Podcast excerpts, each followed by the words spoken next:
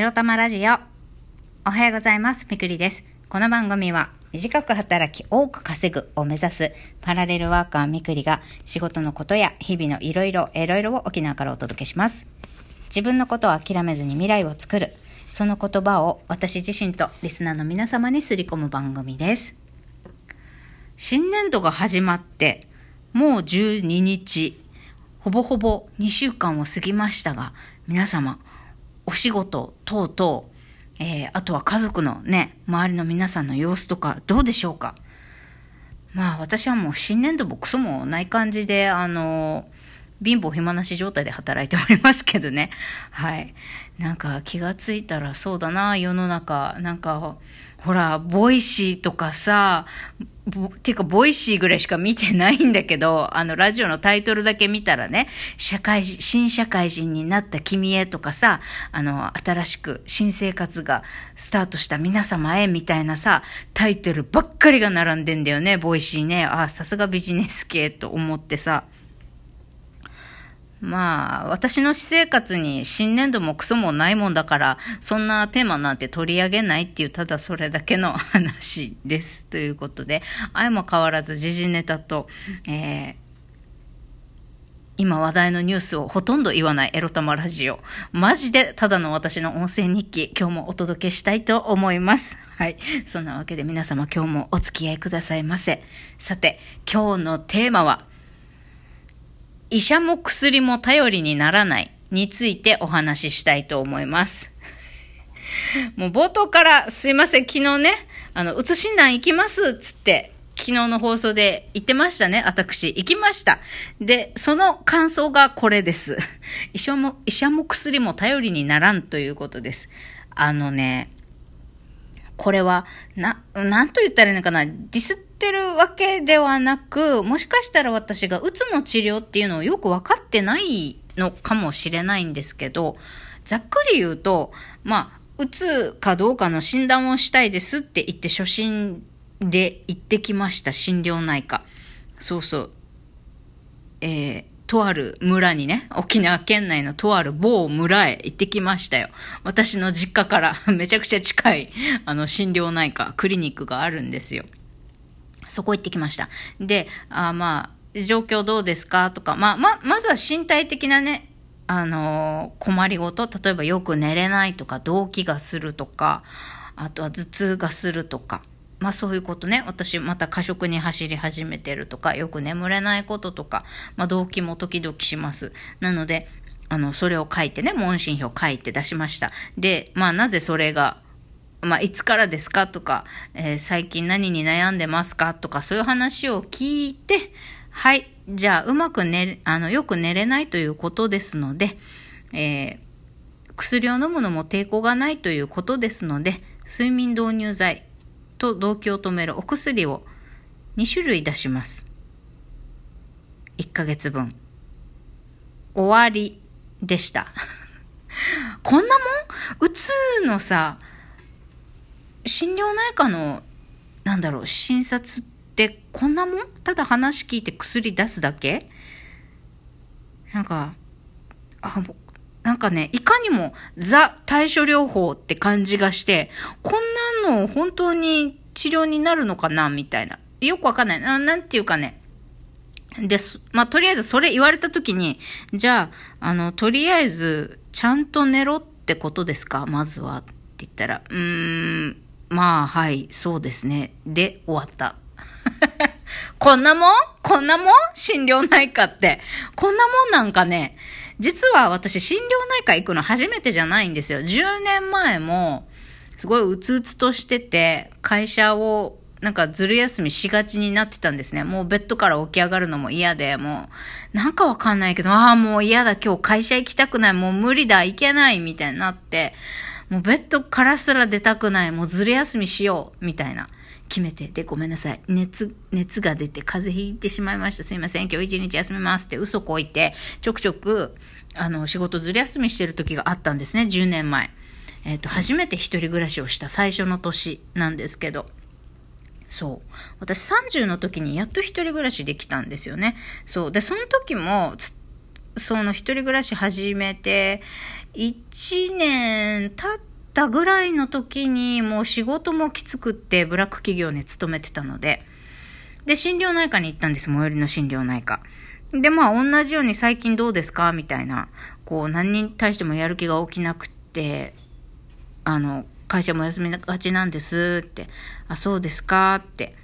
じゃあ、抗不安剤っていうか、抗うつ剤かな？あれ、もう薬の説明もよくされなかったけど、まあじゃあ、まずはおすくお薬出しとくんで、2週間、まずはこれ飲んでみてくださいで終わったんですよ。で、えっ？と思って、ただ話聞いて薬出すだけ、これって何がカウンセリングになるんだろうって思って、なんか、あ、ただ薬出して終わりか、みたいな。ただ薬漬けになったところで治らないんじゃないの？なんて疑心暗鬼に私はなっていたので、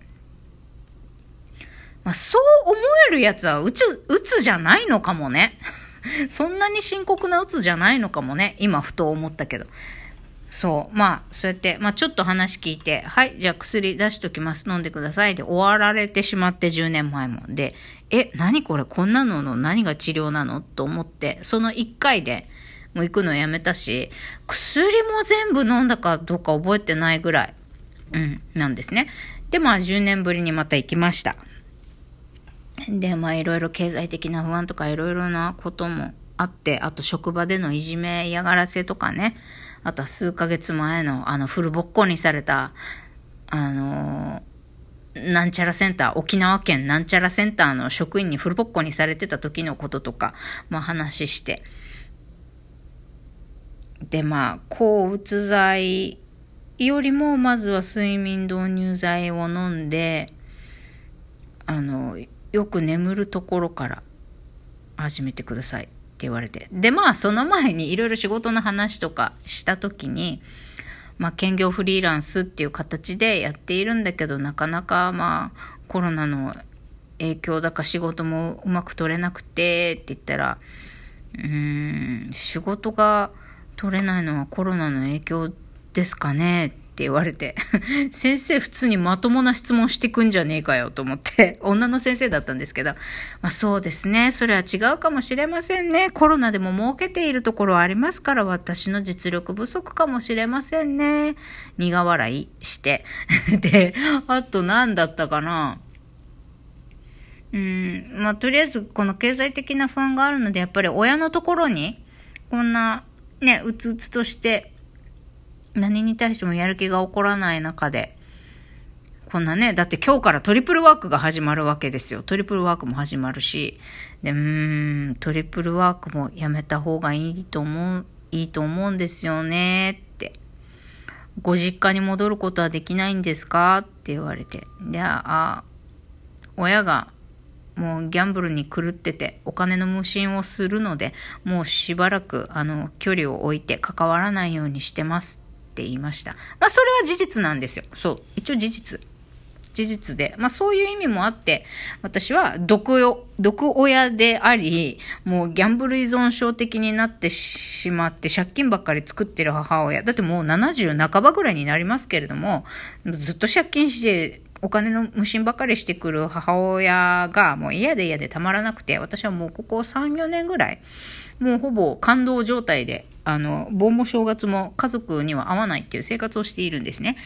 まあ、ここまでは言ってないけど、とりあえず、まあ、ギャンブルやってる母親が金の無心してくるんで、親とは距離を取ってます。えっ、ー、と、戻りたくないんですって言ったら、あ、まあそう、まあ先生も、そうですかっていう感じで。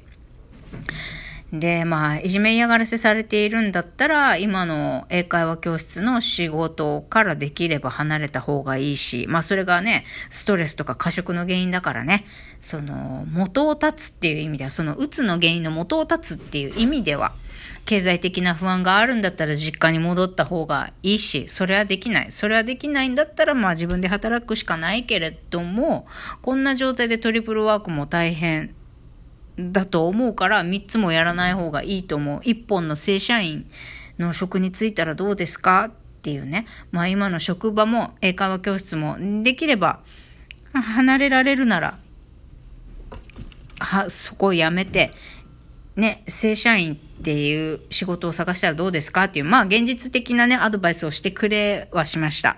うん。で、まあね、正社員にまた戻るかどうか、まあちょっと頭をよぎりはするけどね。でも、まあ副業禁止のところが多いからね、まあ隠してやってればいいだけの話なんだけど、ただ自由民税の支払い、どうの、まあとりあえず、うん。そういうアドバイス、普通にアドバイスはありました。で、まあ、うーんって。まあ、やらない理由、できない理由ばかりを私は言いましたけど、とりあえず英会話講師の仕事塾長が嫌いという以外は、この仕事は好きだし、えー、塾長が、その、考え出したサービスにも素晴らしいと思って、えー、そういう意味では、このサービス内容、この事業にリスペクトを感じて、この仕事に従事しているっていうのは言ったけれども、まあでも、塾長とね、塾長から逃げることはできないから。っていうことで、まあとりあえず先生からね、ストレスの元を立つっていうことをいろいろ提案されはしたけれども、それを結局選ぶかどうかは私次第だし、よく、まあ、く、うーん、これ、話聞いて薬渡すだけが診療内科のやり、やり方なんですかねって言ったら変ですけど、これ、どんどん回を重ねて、どんどん深掘りしてって、なんかこう、自分を変えていくっていうところに向かわせていくんですかね。まあ、あの、塾長は変えられないから、あなたが変わるしかなくって、その気はないんですかって言われたんですよ。あなたが変わる気はないんですかって。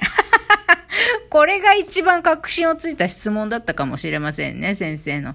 だからね、結局自分で自分を変えないと何にも解決しないんだなっていうのを、まあ結局思ったみくりでした。いってらっしゃい。